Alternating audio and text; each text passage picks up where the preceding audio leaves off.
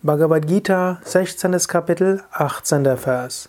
Aham karam balam darpam kamam krodham cha samshritaha mamatma paradeshu pratvisantobhya sukhayaha. Dem Egoismus, der Macht, der Überheblichkeit, der Gier und dem Zorn anheimgegeben, hassen die böswilligen Menschen mich in ihrem eigenen Körper und im Körper anderer Menschen. Hier beschreibt Krishna die Konsequenz, wenn man nicht auf dem spirituellen Weg ist oder auf dem spirituellen Weg dem Ego anheimfällt. Was tut man nämlich? Letztlich hasst man Gott selbst, Gott in ihrem eigenen Körper und Gott im Körper anderer Menschen. Und wie kommt es dazu? Dem Egoismus anheimgegeben. Das bin ich, ich bin besser als andere, das gehört mir. Der Macht anheimgegeben, ja, das kann ich. Oder dem Wunsch, immer mehr zu haben und zu können, immer mächtiger zu werden. Überheblichkeit. Hm, Menschen werden überheblich und denken, ich bin besser als andere. Ich bin ein besserer Mensch, ich kann Dinge besser. Oder Gier und dann aus Gier kommt Ärger und so weiter.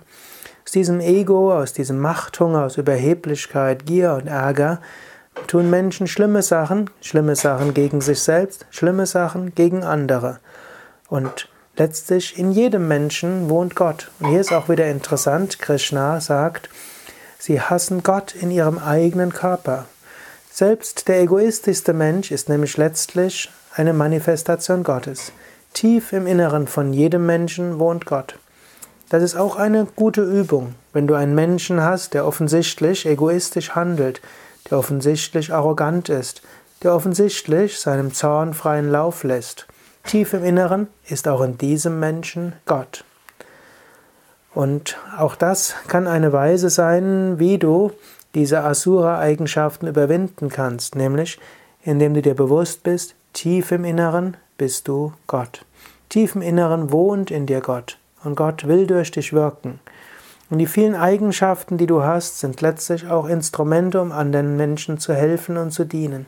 Du musst nur Gott dadurch wirken lassen.